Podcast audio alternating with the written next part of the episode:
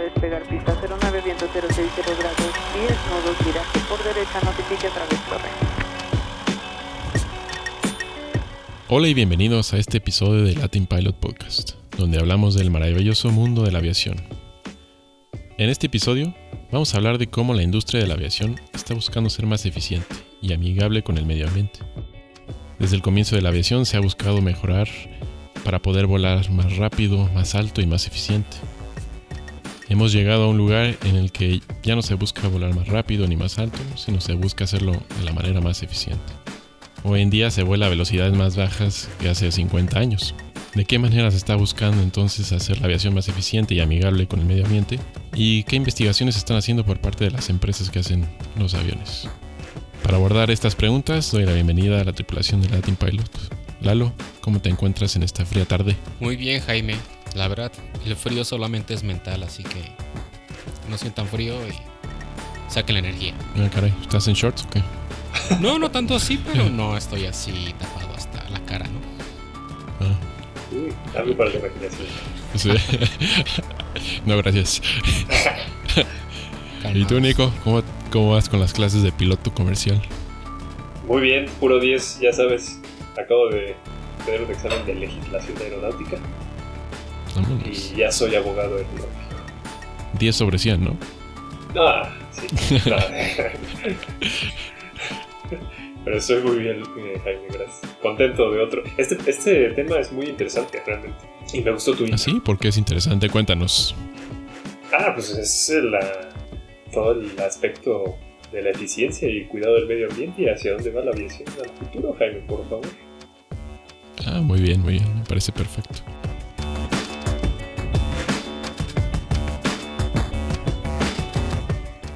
Vamos a empezar a platicar un poco de cómo se ha ido buscando reducir estas emisiones en la aviación. Pues como sabemos, al principio pues, los motores, al principio nada más se buscaba que fueran, que dieran el poder necesario, la potencia necesaria, ¿no? Sí. que no sé si recuerdan al principio que utilizaban para mezclar con el combustible para que produjeran más empuje porque necesitaban más densidad.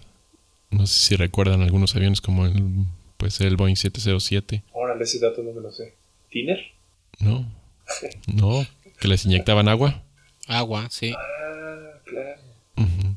que dejaba una estela así de humo negro a negro. Y, y por, por esto es porque la, la densidad, o sea, necesitaban meterle más densidad, necesitaban comprimir más materia para que el motor produjera más potencia. Entonces por eso le inyectaban agua y al, producir, y al final pues producían este humo negro. Órale. Sí, y pues cada vez se han ido mejorando más y más los aviones, ¿no? O sea, aquí tenemos a Nico y a mí que trabajamos en la industria de, de la aviación en motores, específicamente motores, y pues vemos cómo se ha ido empujando estos tipos de motores a ser cada vez más eficientes, ¿no? Reducir el peso, sobre todo. Y en Safran, ¿tú, tú recuerdas cuál era la, la última innovación que hicieron para, para hacer más eficientes los motores? ¿Qué tiene el LEAP? El LEAP, eh, lo principal es eh, el case, que contiene todo el fan principal. Era de material compuesto de fibra de carbono. Que antes, por ejemplo, el CFM era aluminio, me parece. Entonces pasaron de un, de un metal a, a un material compuesto. ¿Sabes dónde se fabricaba eso? Eh, eh, ¿qué, qué, perdón? ¿El case? El case, ajá. Te mentiría, realmente no, no, no me acuerdo dónde se Pero tú hablas del case en sí del motor o del cowling del El, el case que, so- que contiene eh, el fan principal. el fan. El cowling, No- eso por fuera, no, no sé. Ajá, no se ve a ustedes, ¿no? ¿Y qué y otra cosa que tenía el motor? Otra cosa, el fan, también los blades, estaban hechos de un material compuesto, fibra de carbono, y el borde de ataque estaba desarrollado en un proceso especial de, de bonding entre el material compuesto con un pegamento, por así decir, y, y borde de ataque de titanio. Entonces lo que se está haciendo es cambiar, estamos llevando al límite los materiales, ¿no? Precisamente, sí, exactamente. Sacándolo el más jugo que podamos de estos materiales. Y que otro mo- otra compañía también en- desarrolló un motor hace poco y es- también implementó otro cambio. No sé si Lalo nos puedes comentar, que también se usa para el A320.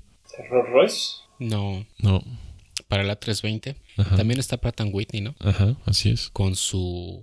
Ahí la diferencia es que usa algo que se le llama una, una caja de engranes más bien entre el fan y la, las etapas de compresor de, del motor, ¿no? Así es. ajá. Entonces, ¿qué hace esto? Hace que los, el motor, el fan, gira a una velocidad diferente a lo que gira el resto del motor, para así poder sacar la mayor eficiencia posible de este motor. Eh, obviamente, pues tiene sus pros y sus contras, ¿no? Porque al tener esa caja de engranes, pues requieres un poco más de mantenimiento, pero pues hasta ahorita los resultados han salido que el motor eh, pues está cumpliendo, ¿no? Ha tenido uno que otro problema, Con el aceite, ¿no? Me parece que tiene unas fugas. Exacto, con las fugas. Y bueno, uno de los motores cuando estaba en pruebas en el ahora A220, pues tuvo una falla que lanzó una tapa del compresor a través del ala y causó daños ahí muy fuertes, ¿no? Ujú. Pero sí, eso fue lo que se hizo en ese motor. Entonces con estos motores pues ya se ve que o sea, sí hay mejoras, pero son de la eficiencia que es muy baja, ¿no? Lo que va mejorando año a año, ¿no? Es muy complicado subir un- una eficiencia mucho. Como que Entonces- llevas, llegas a un límite, ¿no? Ajá, están como llegando como a un... Ya se está estabilizando y ya no saben qué hacer más. Entonces ahorita también otros conceptos que existen, no sé si han oído del blended wing, que ya es, no es un cambio tanto del motor, sino ya es más del- de la estructura del avión.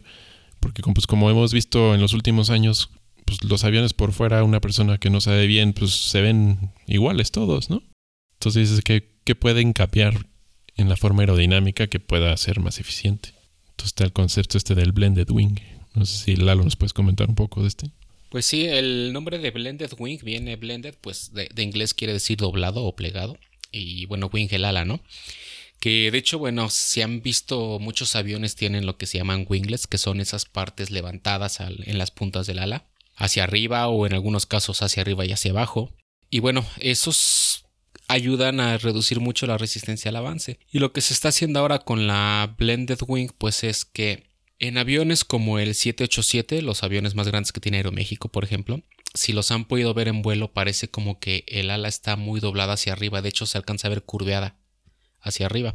Y esto es porque cuando está en vuelo, el ala se flexiona tanto que hace que las puntas parezcan un winglet, pero en realidad no es un winglet como los que estamos acostumbrados a ver que se ven así cuando el avión está parado y se ven, sino es simplemente una curvatura muy ligera del ala, pero al momento de tener esa flexión se alcanza a ver perfectamente las puntas levantadas. Es un diseño muy bonito y ha probado que sí tiene un gran impacto en reducir la- el consumo de combustible por la reducción de la resistencia al avance. Bueno, este sí es el concepto de las, de las blended winglets que, bueno, el winglet que también que este están utilizando en el 777, ¿no? Esta winglet que se, que se dobla para poder maniobrar en los aeropuertos y que ya a la hora de vuelo se, se extiende. Pero también está el Exacto. concepto del blended wing que ya todo el cuerpo del, del avión, o sea, no es, un, no es un cilindro, sino es ya como un ala delta, como si fuera el, el B2. No sé si han visto conceptos de eso que literalmente parece es un ala con el Que el motor está en el fuselaje, ¿no? O sea, como en vez de que esté colgando por debajo del ala, este... está encima en la parte de atrás, así es. Ajá. Sí, ese es otro concepto que se que, que ha salido últimamente, pero que se ve un poco complicado porque como dónde metes las ventanas, ¿no? Es un es un más que un problema de diseño, es más un problema de de cómo lo tomaría la gente. Sí, a mí no me gustaría la verdad. Volar sí, en un porque- avión sin ventanas. ¿no? Exacto, a mí lo que me gusta es ir en la ventana. Yo creo que a todos los que nos gustan los aviones siempre pedimos ventana. Y si vas a ir en una sala de estar voladora, pues, Es como un submarino. pues la verdad a mí no me llamaría la atención. Sí, también está el concepto de, de, pues, una salida de emergencia. Pues también está complicado porque tienes... Claro. son- sí, sí. las hileras son muy largas, entonces, ¿cómo le haces para en una salida de emergencia salir rápido?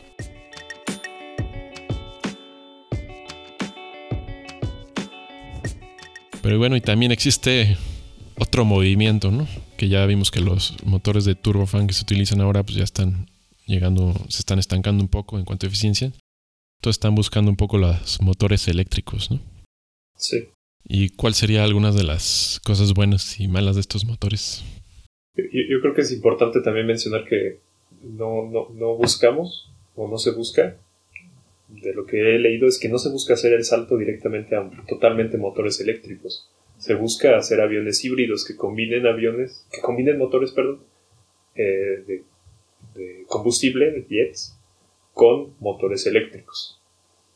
Estos motores, eh, los motores, no sé, de combustible más los eléctricos se encienden en, en el despegue y aterrizaje y en el crucero únicamente utilizan los, los eléctricos.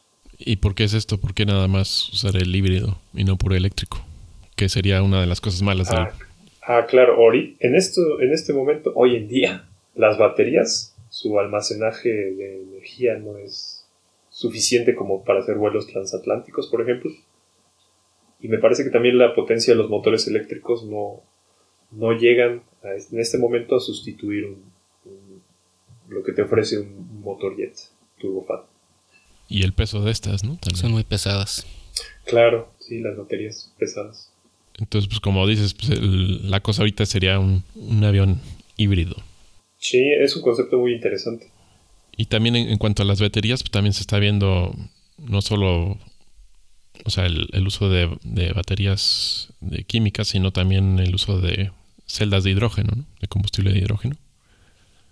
No sé si han oído de esas. De hecho, bueno, yo, yo estaba leyendo ahora que sobre este tema y se me hizo bien interesante, ¿no? Porque pues los residuos que te deja un motor que funciona con celdas de hidrógeno, pues es agua y calor. Ujú. Digo, de primera Así es. instancia suena muy bonito, ¿no? Pero también yo creo que, pues, si todo le pones eh, ese tipo de baterías, pues al rato vamos a tener exceso de agua en el ambiente, ¿no? Exceso de humedad. que también, pues digo. Ahora va a llover, ¿no? Exacto, ahora va- vas a modificar ahí las cosas, ¿no? Pero está muy interesante porque, pues sí vi que. eh, bueno. El funcionamiento es muy característico, ¿no? De estas membranas es una reacción química completamente. Ujú. Y bueno, se utiliza una membrana de intercambio de polímero fino, así se le llama, ¿no? Que está intercalada con un cátodo de platino, de platino y un ánodo, además de dos placas por las que va a fluir este hidrógeno, ¿no? Es como un tipo de sándwich. Cada celda, son varias celdas. Ajá. Y lo curioso es que el hidrógeno se va a introducir a través de estas placas en el lado del ánodo, ánodo, o sea que tiene la carga negativa, mientras que el aire que va a traer el oxígeno, ahora sí que es como que una mezcla aire-combustible, pero aquí el combustible es el hidrógeno, se va a bombear a través del lado del cátodo, o sea, la parte positiva. Y esto va a hacer que los protones de hidrógeno sean atraídos a través de esta membrana hacia el oxígeno. Y pues, ¿qué pasa cuando juntamos oxígeno e hidrógeno? Se forma Agua. agua. Y lo que se queda atrás pues son electrones de hidrógeno que van a crear una corriente eléctrica que se va a extraer a un circuito externo. Así es como funciona y ahorita se sigue probando porque todavía pues hay cosas ahí que deben de cuidar, ¿no? Sobre todo pues el contener el hidrógeno de forma segura. Ajá, esa es una de las cosas complicadas, ¿no? Exacto. Y también, pues, el, el- la manera de poder proveer, hacer este hidrógeno, hacer el almacenaje de- propio de este hidrógeno, pues es, es un poco complicado. Sí, exacto, todo tiene su reto. Y como en algunos coches que ya se ven que han estado, estas, estado usando estas celdas de hidrógeno, pues es, son extremadamente caros y obviamente pues no hay estaciones de hidrógeno por ahí, ¿no? No, pues todavía no. Pero es un concepto muy interesante porque puede llegar a, a producir ese, ese ratio de, de poder y peso, potencia y poder que necesita para poder implementar estos motores eléctricos que en sí vienen siendo muchísimo más sencillos que un turbofan y ade- además que las baterías pues no tienen este piezas rotativas son piezas estáticas entonces es un sistema más, mucho más sencillo Lo que sí es que al generar agua como gas de salida, no tendríamos problemas de que no nos dejen volar porque los aviones espantan la lluvia. Ah. Ahora nos dejarían volar más. Exacto. win, win, win, ¿no? Sí. Todos ganan. Y ahorita hay un. La empresa de Airbus tiene un proyecto, ¿no? Que se llama el, el EFAN X. Y es interesante que también están usando esto de las celdas de hidrógeno junto con una compañía Erling Klinger que lleva desde el 97, que tiene una fábrica aquí en Toluca, de hecho. Y tienen alrededor de 20 años de experiencias con estas celdas de hidrógeno y tienen este, este proyecto que del EFAN X. Que es un avión eléctrico de Airbus. No es completamente eléctrico, es Híbrido. un híbrido. Híbrido. Entonces lo que eh, pretendían hacer era, bueno, de hecho lo, llegaron a hacer, eh, fueron convertir este avión inglés, el BA 142, me parece que 46. que es un 146, sí, que es un cuatrimotor y uno de los motores eh, poner este motor eléctrico con las celdas de hidrógeno. Y bueno, el problema es que este año, debido a la contingencia y a los problemas económicos que ha tenido la industria aeronáutica, se canceló este proyecto. ¿Se canceló o se puso en stand-by? Bueno, como todo en la aeronáutica se pone en stand-by y ya. Ah, Depende de quién lo quiera volver varios años. a tomar. Pero es una propuesta interesante que yo creo que por ahí puede ir el, Sí, de hecho, como bien lo dicen, ¿no? Aviones, ahorita la tirada son aviones híbridos porque todavía la tecnología no está tan desarrollada para aviones 100% eléctricos. Sí hay aviones 100% eléctricos, ¿no? Ahorita pequeñitos. Sí, claro, porque cuando empiezas a ver lo que necesitas de, potencia en tu motor con respecto a tu peso de máximo de, despegue, o sea, hay un, un, brinco dramático cuando cambias de aviones de 4 o 6 pasajeros a unos de 70, 80, 100 pasajeros. Exacto. Y aparte ahorita creo que los actuales nada más te permiten una hora de vuelo ya. Así es, y luego hay que cargarlos y pues cuánto se tarda cargando, no puedes. Es así como, no sé si les tocó alguna vez que tenían un carrito de control remoto y te jalaba 10 minutos y tenía que cargarse 6 horas. Ah, Algo así va a pasar, ¿no? Que te desesperabas de que lo usabas tantito y ya otra vez cargar las horas. Cuando éramos pequeños, ¿no? Ya. Ahorita yo creo que ya cambió. Ahorita ya se cargan más rápido. Ajá. Oye, pero pues, pues esas eran como desventajas. ¿Qué ventajas le ven ustedes a, todo este mundo eléctrico en la aviación? Pues una vez superadas las desventajas estas de las baterías, yo creo que pues, los motores son sumamente sencillos y creo que sería una de las grandes ventajas. Se reducirían costos, ¿no? Muchísimos los costos de, sí, claro. Digo, pero la, razón principal por la que se está haciendo todo esto, pues es por la reducción de emisiones de carbono, ¿no? Claro. El dejar de utilizar cada vez más pues, los combustibles fósiles para tener energías limpias, energías renovables. Y pues tratar de salvar el planeta, ¿no? Todo lo que está pasando con el calentamiento global. Sí, buscar una forma de coexistir, ¿no? ¿no? No quitar la aviación, sino encaminarla algo sustentable. Exacto. Así es. Pues muy bien, con esto concluimos el episodio de esta semana. Y les recordamos que en las redes sociales aparecemos como Latin Pilot, ya sea en Facebook, Instagram o Twitter. Y también les invitamos a que visiten nuestra página web latinpilot.com. Y si quieren mandarnos alguna sugerencia de algún tema, está nuestro correo contacto arroba latinpilot.com o también nos pueden mandar un mensaje a través de anchor.fm. Y se despide de usted de la tripulación de siempre, Lalo, Nico y un servidor. Esperamos sus comentarios y nos vemos en la siguiente entrega de Latin Pilot Podcast.